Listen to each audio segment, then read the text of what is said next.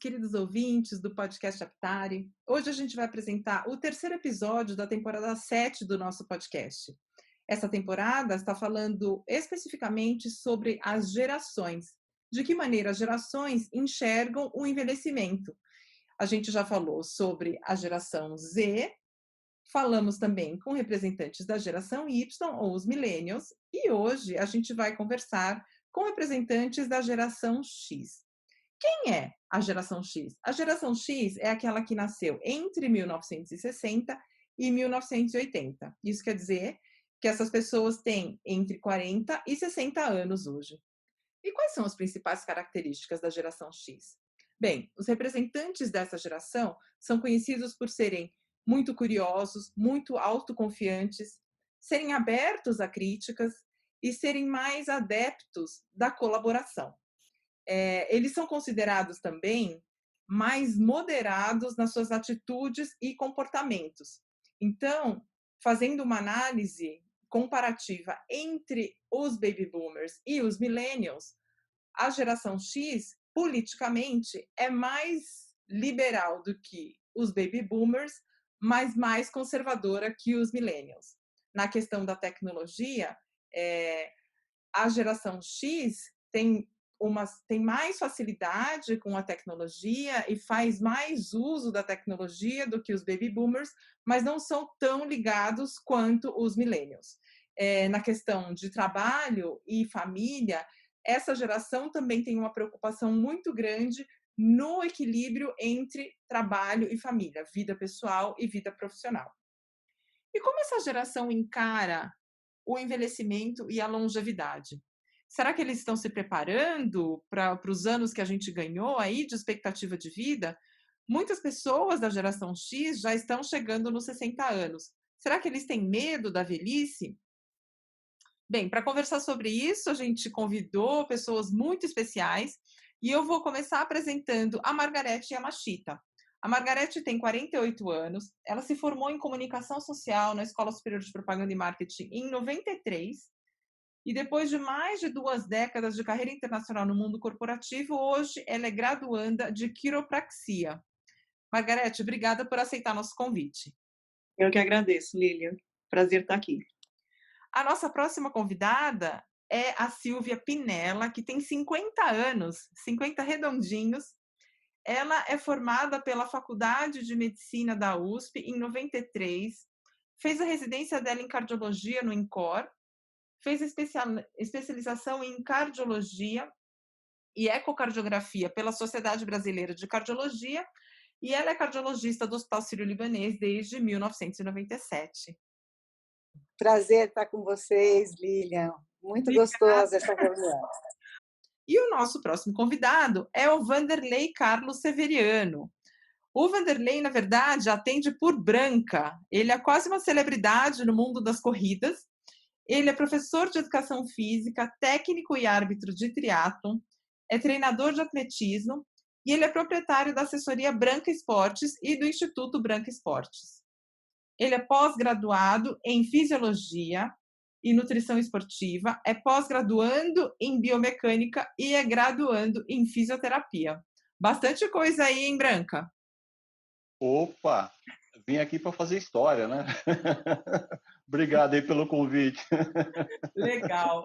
Bom, para a gente não se alongar muito, eu vou já lançar a primeira pergunta. E, e eu queria lançar, eu acho que é, algo para a gente começar a refletir, que seria o que é envelhecer para vocês e o que é o bom envelhecimento. Bom, vou falar que o envelhecimento, eu acho que para mim, né, é, o envelhecimento significa em busca da, do equilíbrio, né? Sabedoria, né? Então, eu acredito que eu sempre conto que a partir do momento que a gente é gerado, né, a gente já está num processo de aprendizado aqui. Né? Então, para mim, eu não considero um envelhecimento, eu considero um aprendizado. Né? Claro que a gente sabe que o envelhecimento existe a parte física, mental e tudo, né? Tem, todos nós temos um caminho único, né? Nós chegamos e tem um caminho final mas eu vejo essa oportunidade né, de evolução, tanto mental, espiritual. Então, se eu vinha para cá, eu, eu procuro aproveitar o máximo. Para mim, envelhecer é sempre estar aprendendo. Para mim, o envelhecimento ele está relacionado à maturidade, né? Eu acho que é isso que o Branca falou, é o aprendizado. Eu acho que a gente começa a usar os anos de vida para ajudar a gente com a, com a experiência que a gente tem para lidar com as nossas limitações que começam a aparecer, né? Físicas, biológicas, sociais. Tem gente que se muda, tem gente que né, é, desencarna e tudo mais. Então, acho que a gente começa a usar esse aprendizado que a gente teve de vida e de pessoas, de relacionamento, para conseguir entender melhor o que está acontecendo com o nosso corpo fisicamente também, né? E começar a tirar mais proveito da vida. Uhum. É, eu acho que eu complementaria só isso, Margarete, que eu acho que é um momento de equilíbrio também, né? A gente já atingiu talvez o apogeu intelectual e de crescimento profissional, e aí a gente passa a lidar com algumas perdas físicas. Então, enquanto a sua mente está super, super ativa, você tem que lidar com as limitações que a idade vai trazer, inevitavelmente trará, né? E a questão uhum. maior, eu acho, é que a gente conseguir manejar as perdas eh, físicas do intelectual e para o social também. Né? Eu acho que é muito importante é, esse manejo no envelhecimento. Que perdas a gente sabe que haverá, né? Uhum, uhum. É, vocês se consideram velhos? Eu vou compartilhar uma experiência que eu tenho, né? Eu tenho duas enteadas adolescentes. E eu hum. juro que às vezes elas falam coisas que eu não entendo, é como se elas estivessem falando outra língua. E eu sinto como se eu tivesse 100 anos, porque eu não consigo entender do que, que elas estão falando, né? E aí eu estou começando a usar cada vez mais o então, na minha época, no meu tempo, eu sinto que assim, nossa, esse discurso está meio esquisito.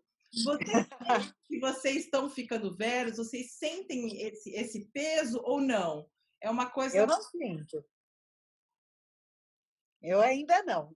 Embora eu já pense muito sobre isso. Mas eh, eu tenho duas filhas adolescentes também. Eu acho que a convivência com elas, eu tenho aqui dois extremos na quarentena. Tenho os meus pais, que são octogenários, quase nonagenários, e tem as meninas de 12 e 14 anos, e eu no meio delas, dessas duas grandes gerações, dois grandes amores, né? Os extremos. E eu acho que, é, embora eu saiba e sinta que o meu corpo já não é o mesmo, eu procuro me aproximar das duas gerações da mesma maneira.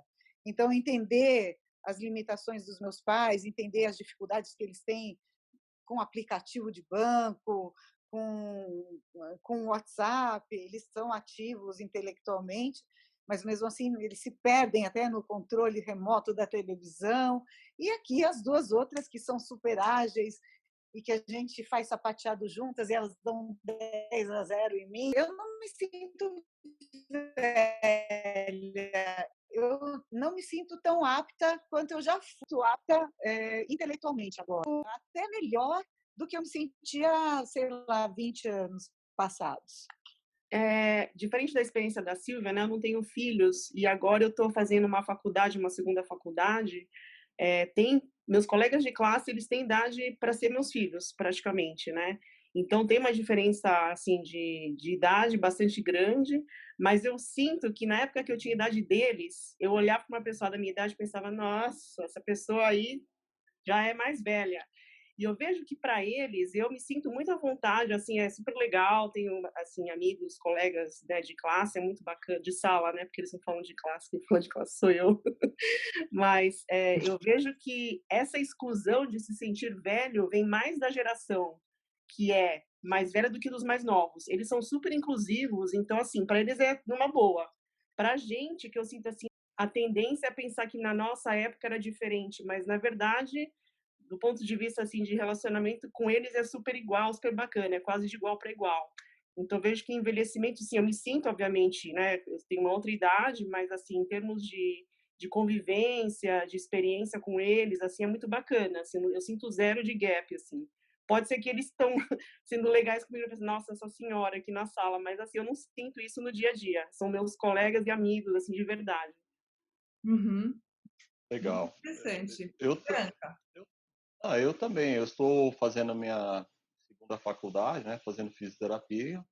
E eh, eu vou dar um exemplo aí. Realmente, quando as pessoas me olham normal, dentro de um sabem, dá para ver pela aparência, claro que a gente já, já tem um estilo de vestir, a gente tem um comportamento mais tranquilo, né? Eu, eu vejo que comigo, principalmente, que eu sou muito brincalhão, né? Então já entro na brincadeira, na vibe do pessoal. O que eu sinto mais assim é a velocidade de informações, né? A captação de informações. Hoje as aulas são mais rápidas, né? Ah, então, que, que isso, de uma certa forma, obriga a gente a, tipo assim, quebrar aqueles paradigmas, né? Aquela, aquela metodologia que a gente estudou, estudei em escola estadual, mudou muito em relação a hoje. Então, hoje você tem muito mais informações, mais rápida. E aí, é claro, tanto é que no meu primeiro semestre eu sofri um pouquinho por, por causa dessas informações, velocidade.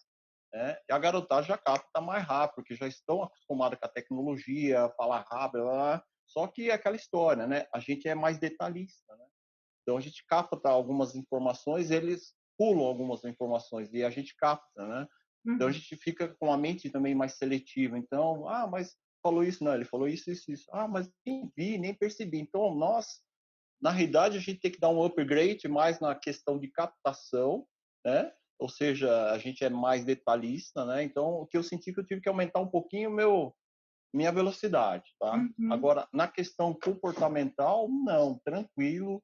É, tanto é que hoje mesmo uma, uma turma aí para fazer um trabalho de APS que tem, né? Que até aprendi, né? A gente vai dando upgrade, vai mudando o palavreado, não é que trabalho de grupo, né? APS, né? Então tem ZD, às vezes AD, aquela coisa toda, então você vai entrando na vibe neles. Eu acho que essa questão da gente sentir mais velho, não. Hoje eu, minha, a minha velocidade hoje está maior do que quando eu estava com 15 anos, né? Falando nessa parte intelectual. Né? E na parte física, é claro que a gente tem um histórico, já foi atleta, então a gente sabe que muitas coisas modificaram, como a doutora Silvia falou. Né? Então a gente tem um certo respeito com o momento que a gente está, mas questão social, eu tenho meus filhos também, que tem um, um já tem quase 29, outro 26, uhum. outro 24.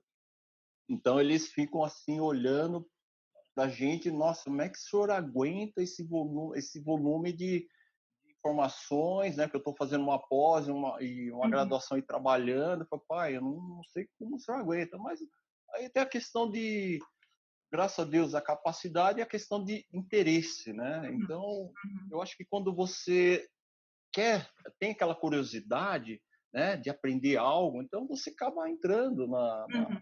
na energia da turma, né? Então, acho que a gente capta bem, vai bem, vai bem. Tem que se adaptar. Legal. Então, vai aparentemente, bem. ninguém aqui se sente velho. Tá todo mundo encarando o processo como ele é. É uma continuidade do que a gente já vem vivendo. É, é, Quais são as principais preocupações que vocês têm em relação ao envelhecimento?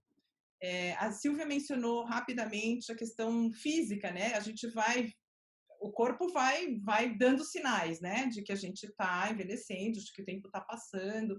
Quais são algumas preocupações que vocês têm em relação ao envelhecimento? Puxa, é, ah, eu, eu tenho muito medo de envelhecer e ficar doente, ou tenho medo de ficar sozinho? É, quais são alguns temores que vocês têm?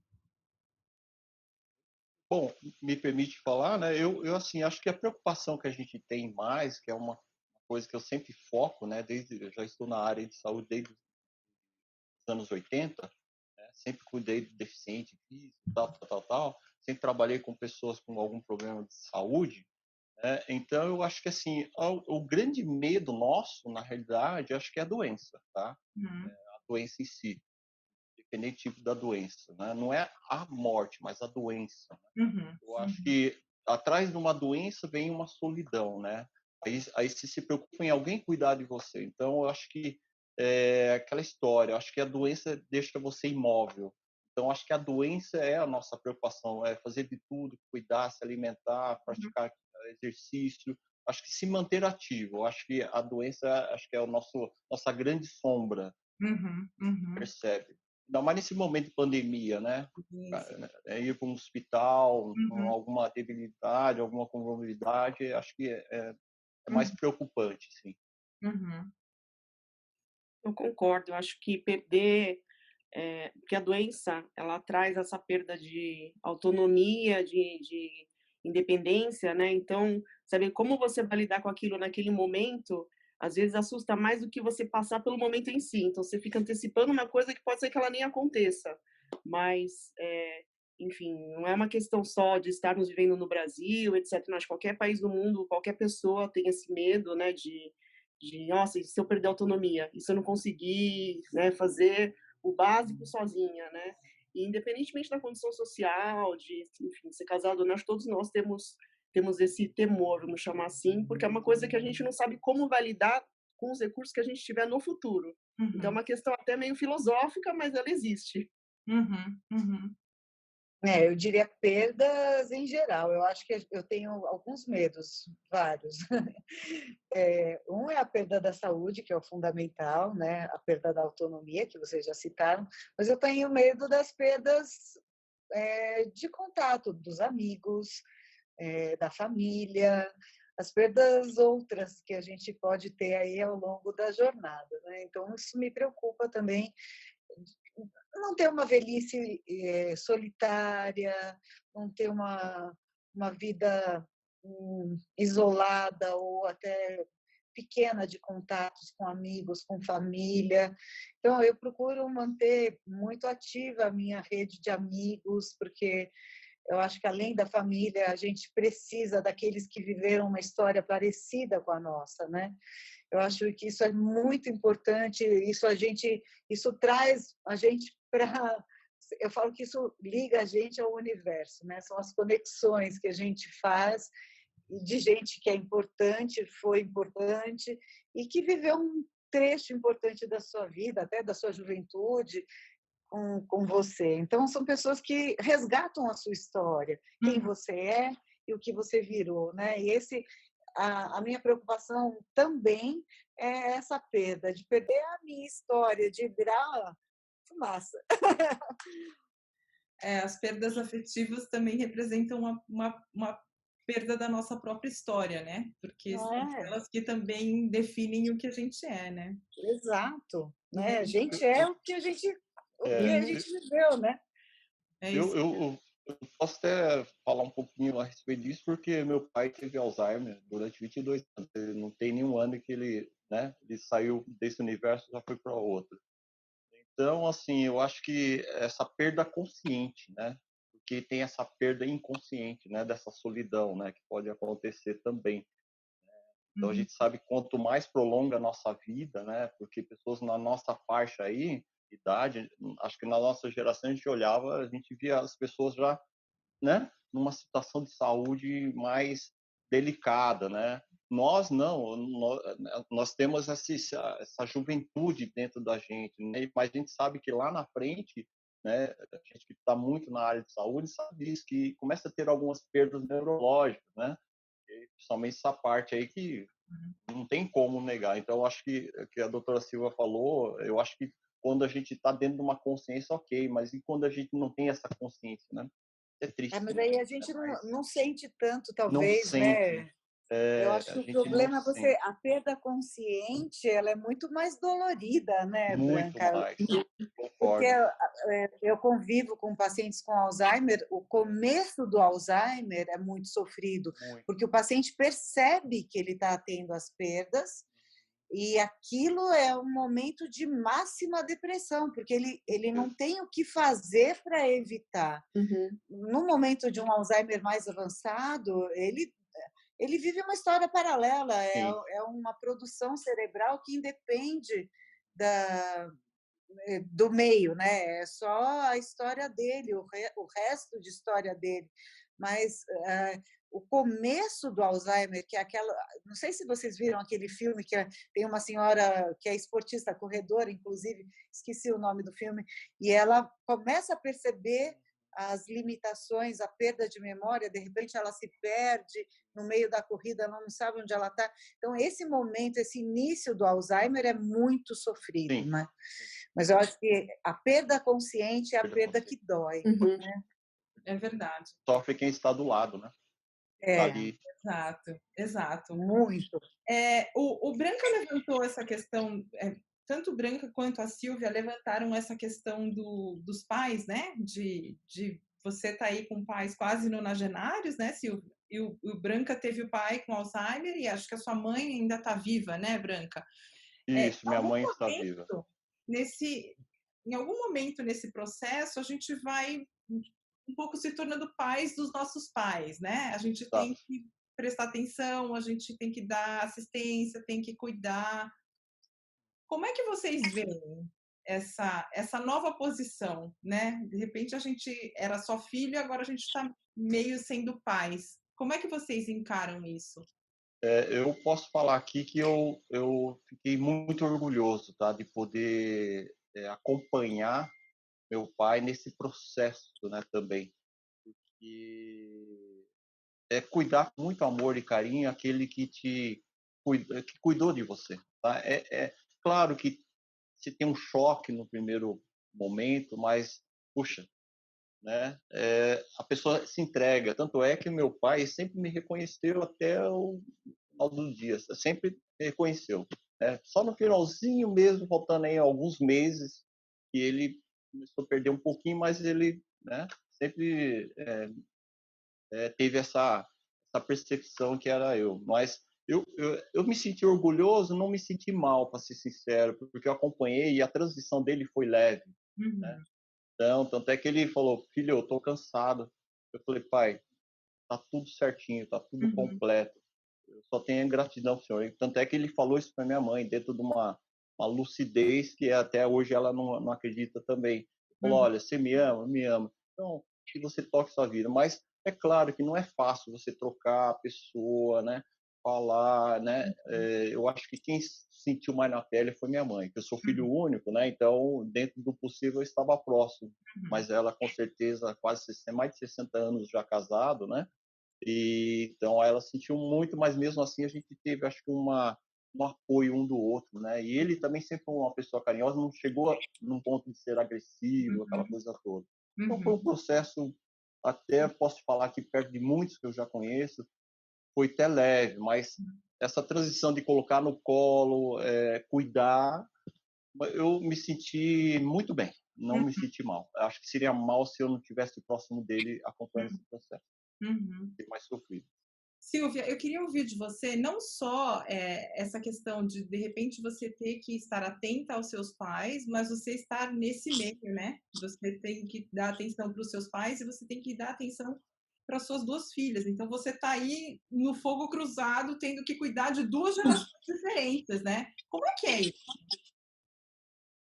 Então, em relação aos meus pais, até o Branca estava falando, eu sou muito apegada a eles, né? Então, eu percebi em mim, aí é uma crítica que eu faço, é, uma dificuldade inicial é, de aceitar que eles estavam ficando limitados, né? Porque a gente tem uma imagem do, deles, né? Da, da grandeza do que foram e do que representam para a gente, e você perceber limitações num primeiro momento é muito sofrido e muito doloroso. E eu acho que meu primeiro momento de perceber limitação, entendeu? Como assim você não consegue fazer isso? Você consegue sim, sabe? E isso, é claro, a gente vai percebendo e de alguma maneira se trabalhando para ser mais tolerante, mais amena, mais é, suave, né? Não ser tão crítica, porque existe a crítica, né? E, e no conflito das gerações existem as duas demandas. Eu brinco que eu tenho quatro filhos. É, são quatro. Aliás, eu tenho um apêndice que é a sogra, que também cuida. Puxa vida, você está com as mãos cheias aí, hein, Silvia? Ave Maria. Não, e, a, a, e a gente, eu tenho as minhas duas últimas grandes viagens assim sem o marido foram as duas vovós e as duas filhas e eu. E foi a coisa mais divertida que eu, que eu fiz, embora tenha tido assim momentos muito difíceis, até físicos para mim, porque vocês imaginam duas senhoras muito vaidosas, com, viajando com malas gigantes, é, duas malas cada uma, eu e as meninas com mala média, assim, a gente entrando no trem, de, no trem da França para descer para Provence, e daí tem que trocar o carro, porque o carro que eu aluguei não cabiam as malas. Daí você, naquelas vielas da Provence ali, você tendo que dirigir, manobrar aqueles carros gigantescos, né?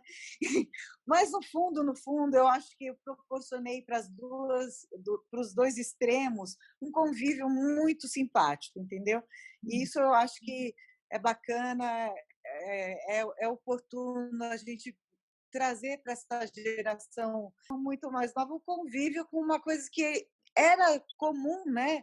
No passado, a convivência muito próxima com os idosos e o respeito ao idoso, e nisso Sim. os japoneses têm muito, né? O respeito ao, ao idoso, a experiência, e a, e a gente, agora nessa vida louca que você vive cada um no seu quadradinho, então essa chance de aproximar as duas gerações, embora fosse bastante diferente, vamos dizer, em termos de interesses, foi uhum. muito legal. Legal. Margarete, é, você tem a sua mãe, né? E, e, você não é casada, não tem filhos. Como é que é isso de você estar tá vendo a sua mãe envelhecer e de repente precisar de mais cuidados, precisar de mais atenção? O que, que isso te causa? Para mim está sendo um, ela é um exemplo para mim assim né de tudo acho e, e eu gostaria de muito de chegar na idade dela com a energia com a atitude dela. Então para mim está sendo uma lição de vida porque o fato de eu não ter filhos e tudo mais assim é, eu fico pensando que eu cuido da minha mãe com maior amor e carinho mas eu vejo como ela ela tem essa essa questão da independência dela da autonomia dela independentemente da minha condição eu tenho irmãos também, então assim, ela vive muito bem, é, ela é ativa fisicamente, ela agora por causa da pandemia ela parou, né? Então fazer atividade física. Então isso para mim está sendo uma coisa que eu estou observando, porque isso eu quero ter quando eu chegar na idade dela, assim, ter essa essa alegria de viver. Acho que a saúde, ela é a alegria de viver. Ela não é ter só um corpo saudável, é você querer estar tá no jogo, é você querer, sabe, estar tá está batalhando, você lidar com as suas limitações físicas com um sorriso, que eu vejo que isso acontece às vezes, de observar que aí chegou uma artrose, chega um, né, um tombo e tudo mais, e a atitude dela que eu acho que faz com que ela se recupere muito rápido dessas, dessas condições. Então, para mim, está sendo um aprendizado, porque eu acho que quando eu chegar na idade dela, pelo fato de eu não ter filhos hoje, eu vou estar numa outra condição, numa outra, outra geração, enfim mas a forma como ela leva a vida para mim é um exemplo de como como chegar lá, né? Como chegar lá bem, como chegar lá, sabe, é, produtiva, né, mentalmente falando, cozinhando e, e tudo mais. Então isso para mim está sendo um grande exemplo. Uhum. Só pegando um gancho, porque o, o, o Branca tem três filhos, a Silvia tem duas filhas, você não tem filhos. Isso é uma coisa que passa pela sua cabeça, porque a sua mãe, de alguma maneira, ela está assistida porque ela tem três filhos que estão aí, de alguma maneira, né, dando uma rede de apoio.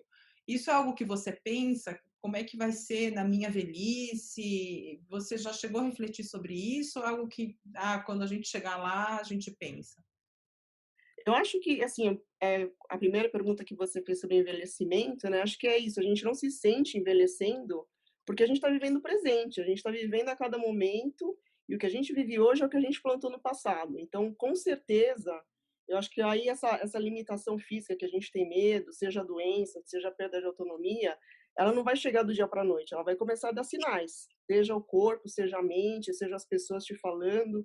Então, é, eu não me vejo com esse temor assim do que, que vai ser. Eu sei que vai ser diferente, mas eu vejo também que o Brasil está envelhecendo junto então, assim, não vai ser um problema só meu, né? Vão ter várias pessoas na mesma condição, ainda mais os grandes centros urbanos, pessoas que não têm filhos. Hoje tem várias soluções de co-living, né? De co-housing. Uhum. Então, não acho que é só uma questão de, de, de moradia, de, de cuidado, né? Mas eu acho que vai ser a qualidade de vida naquele momento, né? Uhum. É, acho que tem coisas que há 20 anos atrás, por exemplo, a tecnologia não existia. Então, imagina uma pandemia, sei lá, há 30 anos atrás, sem WhatsApp, sem nada, né? Então a gente não é, nossa, como é que vai ser todo mundo em casa? Então as coisas, eu acho que o mundo ele vai trazendo essas limitações, mas ele vai se adaptando ao mesmo tempo. Então acho que quando eu chegar numa idade que já estiver lá nos meus 70, 80 anos, eu acho que as limitações que eu me preocupo hoje, elas não vão existir da forma como se pinta, sabe? Acho que vai ser um pouco mais tranquilo, mas não haverão outras coisas, né? Quem diria que a gente passaria por uma situação como a gente passa agora? E graças a Deus, assim, apesar de estar uma situação complicada, muita gente faleceu e tudo mais, eu acho que no geral as pessoas estão se adaptando muito bem. Né? Então acho que a gente se adapta. Não sei, eu penso assim. Uhum, uhum. Eu, eu posso fazer uma, uma intervençãozinha? Claro.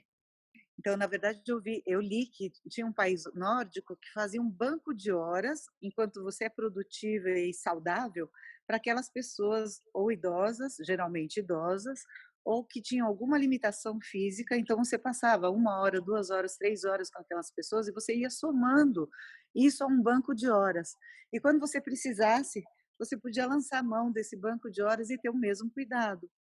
Não é um cuidador especializado, mas são pessoas que se prontificam a fazer com carinho, na verdade, né? Uhum, Como se fosse uhum. um filho de mãe ou um parente. E eu achei aquilo tão bonito e tão interessante e tão, e tão singelo e tão fácil de implantar, né? Que você pode contar com, com a, a, o serviço voluntário e ter esse feedback quando você precisar, se você não pode, puder pagar por isso, por, pagar por um cuidador, enfim, né? Uhum, uhum. É o que a Margareth estava falando, né? Que as coisas vão acontecendo e a sociedade, o mundo vai se adaptando, vai encontrando soluções, né? Como é que a gente vai acolher essas pessoas que, por exemplo, não tiveram filhos, estão envelhecendo e precisam de assistência, como é que a gente vai é, poder cuidar dessa. Porque é, um, é uma população crescente, né? Assim, tem muita Exato. gente que vai chegar lá e realmente eu não tenho filhos, então, assim, vou chegar lá e aí como é que vai ser, né? É, vocês todos, a Margarete, acho que falou, né, que é, quando você tinha a idade dos seus colegas de, de, sala, você falava, nossa, alguém com 48 anos, gente, mas já tá, assim, super senhorinha, né? É, você, você está hoje vivendo o envelhecimento que você achou que ia, que ia viver? Eu acho que sim. é, não tem muito manual, assim, né? Como eu falei, essa questão tecnológica, acho que todos nós, nós, quatro aqui, é, acho que o grande, a grande diferença que a gente tem dessa geração de hoje, que está aí com 20 e poucos, é que a gente viveu a transição do mundo analógico para o mundo digital, para a tecnologia. Então, a gente sabe os dois lados da moeda. E, o mais legal da vida foi ter passado pelos, pelas duas coisas. Então, a gente tem um olhar de apreciação assim muito legal. E, então, acho que naquela época eu pensava, eu sendo uma pessoa de, sei lá, 15 anos, 16, 18, que seja, olhando para uma pessoa que tivesse 20, mais de 20 anos do que eu, pensando que ela era mais analógica do que eu, né? Quando, na verdade, agora nós passamos da, da parte analógica para digital e a gente consegue acompanhar eles no mundo digital. Então, eu não vejo isso como um, um grande, né, um grande problema. Mas eu acho que é interessante a gente ter atravessado tudo isso e sabe se lá qual que vai ser a próxima onda. Talvez seja voltar para analógico e a gente seja a chave disso, poder voltar né, para uma coisa mais tranquila. Então, para mim, está sendo muito bacana, assim, porque eu vejo que naquela época, se eu me observasse hoje, nossa, 48 anos fazendo uma faculdade, mudando de carreira, eu ia, assim, com certeza ia ser uma coisa que ia brilhar meus olhos. Falar, nossa, mudança, mudança é bom, transformação, superação. Então, sou, acho que eu ia ser por esse por esse caminho aí que eu ia que eu ia tentar é, olhar. A Margarete teve uma mudança muito grande de carreira, veio do mundo corporativo, assim, por muitos anos, carreira internacional, e aí, é, acho que com 40 e poucos, né, 43, 44, você resolveu fazer uma mudança completa. Você acha que isso, essa, essa necessidade da mudança veio também da consciência de que você estava envelhecendo e que era aquela hora, não daria para fazer mais para frente? Eu não sei como é que foi para Silvia e para o Branca, mas assim, acho que todos nós passamos por uma coisa chamada crise da meia-idade. E ela vem para todos, e ela vem de uma forma que o que conta é que você, antes dessa crise, você vive para ter realizações, para fazer coisas, fazer, realizar, realizar. E aí chega uma hora que você quer só ser, você não quer ficar só no, a realização ela já não é tão satisfatória, né? Então acho que isso foi foi tudo assim a parte da, da a chave da mudança foi ter realizado, ter percebido isso, né? Que isso era, foi, era uma coisa que que fazia muita diferença, uh, enfim, viver, né? olhar para as coisas de uma forma diferente. Uhum. Então esse esse foi o pulo do gato para mim. Foi ter tido assim, passado por essa fase que é depois dos 40 que a realização já não basta mais. Uh, uh, fiz muitas mudanças, mudei, morei em países diferentes e tudo mais, mas não é a mudança em si, não é o realizar em si, é você buscar a sua essência, é você buscar qual que é a melhor qualidade da sua vocação, a qualidade da sua fé e a qualidade dos seus relacionamentos. Então isso eu passei por essa transição é, de uma forma muito assim, sortuda, porque eu tive as pessoas certas no momento certo me, me guiando nesse caminho. Muito interessante, inspirador. Branca. Tá e aí, o Branca lá de 20 anos está falando, Branca, você tá, ó. Ah, eu tenho Vocês conseguem me ouvir? Sim. Consegue? Legal. Então, eu, eu já acho que eu acho que eu já nasci focado na, na minha vida, né? Então, eu costumo falar aqui que eu sou um vencedor, né? Por várias, porque eu, tudo que eu mentalizei, programei mentalmente, eu consegui até hoje, o fato de eu estar fazendo o que estou fazendo. Né? Mas é claro, é, mas eu já tenho acho que algumas vantagens. Acho que eu, eu, sempre tive uma boa educação, uma boa formação, sempre tive pessoas próximas e, eu, e aí tem uma coisa que parte dentro de cada um. É, se aperfeiçoar na sua área. Então, eu já sabia que de alguma forma eu ia trabalhar na área de saúde, né? É, tanto é que admirava os, os professores na, na, área somente humana, ciências, né?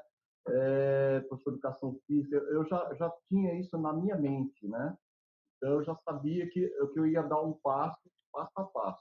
As dificuldades acontecem, sempre acontecem para todo mundo, mas eu posso dizer aqui para você, é claro, trabalhei, fui contador, trabalhei em estação, é, trabalhei com animais, domar animais, né? É, então, assim, eu sou muito eclético, eu faço muita coisa, né? Isso na, a minha, é, já está na minha natureza, né? E também tem a questão que eu falo para o pessoal, eu sou privilegiado de eu ter condições mentais e físicas de fazer o que eu fiz até hoje, né? uhum. né? No esporte, na vida, né? Essa capacidade. Mas eu acho que tudo isso está linkado ao interesse, à vontade, né? Eu, é que eu falo pessoal, se eu não fosse hoje, meu sonho era ter uma faculdade, fui basicamente o primeiro da minha família, e aí vieram filhos, vem outras pessoas, né? Então você quebrou algumas alguns paradigmas, né? Ah, ter. E tem a questão também que, para mim, independente do aonde eu estivesse, eu ia lidar com pessoas. Uhum. Né? Então eu sei que tem uma missão dentro de mim, isso já durante a minha passagem, minha vida, todos esses anos, eu sempre é, dificilmente eu estava afastado dessa questão de lidar, cuidar, né, é, orientar, fazer com que as pessoas olhem um pouquinho para dentro. Então, eu sabia que esse era o caminho. Então, fazer a faculdade, uma atrás da outra, então, foi só um degrauzinho, só uhum. né, oportunidade. Uhum. Então, eu cheguei no que eu queria e eu sei que vou produzir mais dentro do que eu faço. Então, Perfeito. eu não posso falar para você, ah, foi por acaso, não. Tudo me levou, sabe? Entendi. Mesmo aqueles extremos, fui policial militar, então, mas sempre tinha essa, essa liga, né? Uhum. né? É, eu sempre quis ser médica, eu acho que do ponto de vista profissional eu me realizei plenamente, não, me sinto completamente feliz na minha profissão, mas eu me imponho alguns desafios agora, nessa, nessa meia-idade, na crise da meia-idade, né, Margarete? Um deles foi voltar para a dança, fazer sapateado, que eu nunca fiz, nunca tinha posto um sapato daqueles no pé. Então, eu acho que eu, eu procuro diversificar um pouco as coisas que eu faço, eu faço, sempre fiz muita ginástica, corrida, bicicleta, é, musculação, enfim, mas eu procuro colocar algumas atividades assim inusitadas para mim, que foram vontades pregressas até, para manter alguma alguma chaminha do novo, sabe? Aquela coisa de, do diferente, de fazer uma coisa que você nunca experimentou antes. E, e as minhas filhas falam que eu sou um robô, que tudo eu faço tudo. você é robô, você é um robô, você faz tudo. Então, eu me meto e faço, ainda eu falo para elas, elas dão 10 a 0 em mim, mas eu tô ali, tô no jogo, entendeu? Eu acho importante essa história de você também se reinventar um pouquinho, né? Se colocar algumas coisas diferentes que fujam um pouco da sua do seu dia a dia, do, da sua realidade profissional, e colocar alguma coisa no pessoal que possa te dar muito prazer e ser muito alegre mesmo, que possa, sei lá, contaminar e contagiar de alegria aí o dia a dia, né? Então a dança nesse aspecto assim me faz muito bem, né? A gente até naquela festa de 50 anos, eu inventei tanta coisa, até coreografia a gente fez. Muito bom, muito bom. Entrando no 50 em grande estilo, né? Em grande estilo, exato. Pessoal, a última pergunta que eu queria fazer para vocês é a seguinte: é, tem coisa boa em envelhecer? E se você tivesse que destacar uma, qual seria? Eu posso dizer que tem várias coisas boas. Mas se você tivesse que destacar uma? Uma? Eu acho que assim a gente espera, a gente acredita no tempo, né? Então a gente, eu falo para hoje eu, eu surfo mais no tempo com mais tranquilidade em cima das dificuldades. Eu acho que a, a grande diferença que eu vejo entre outras gerações, nós sabemos lidar melhor, vamos dizer assim, com os não e com as dificuldades, tá? Então, acho que isso é um. Eu acredito que isso é a melhor parte da história, porque vem, às vezes, situações difíceis na, na vida da gente e a gente respire, pare e olhe e peraí. Essa história eu já sei o caminho onde. Não, não vou entrar no meio desse furacão. Eu, pelo menos, eu sou assim. Então, é, tem momentos que você está envolvido em uma situação difícil na sua vida, que todo mundo passa, mas hoje eu, eu mais do que nunca, eu sempre fui assim, mas sempre fui mais centrado, né? Minha mãe até fala que eu, sempre saí fora do, da caixinha, né? Sempre fui um filho diferente, mas eu, eu me, consigo me colocar mais fora ainda da situação, observar uhum. e saber o momento exato quando agora eu entro. Então, acho que essa questão de sabedoria, esse equilíbrio emocional, vamos dizer assim, inteligência né, emocional, eu acho que esse é o grande ponto que a gente tem hoje saber lidar com as dificuldades. Uhum. Ótimo. É, não, eu concordo com o que o Branca falou, e eu acho que uh, uma das coisas, além da sabedoria, é que você aprende a entrar no estado de contemplação das coisas, sabe? Às vezes você não precisa ter todas as respostas.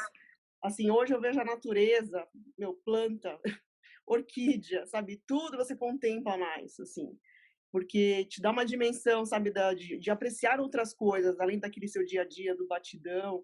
Então, acho que o envelhecimento proporciona isso, você se permitir fazer as coisas com mais. Uh, eu acho que leveza, eu acho que é isso. Apesar das coisas não serem fáceis no dia a dia, a gente sabe disso, mas te permitir, mas se permitir encarar com mais leveza, acho que esse é o grande, a grande vantagem da, da sabedoria que vem com o envelhecimento, né?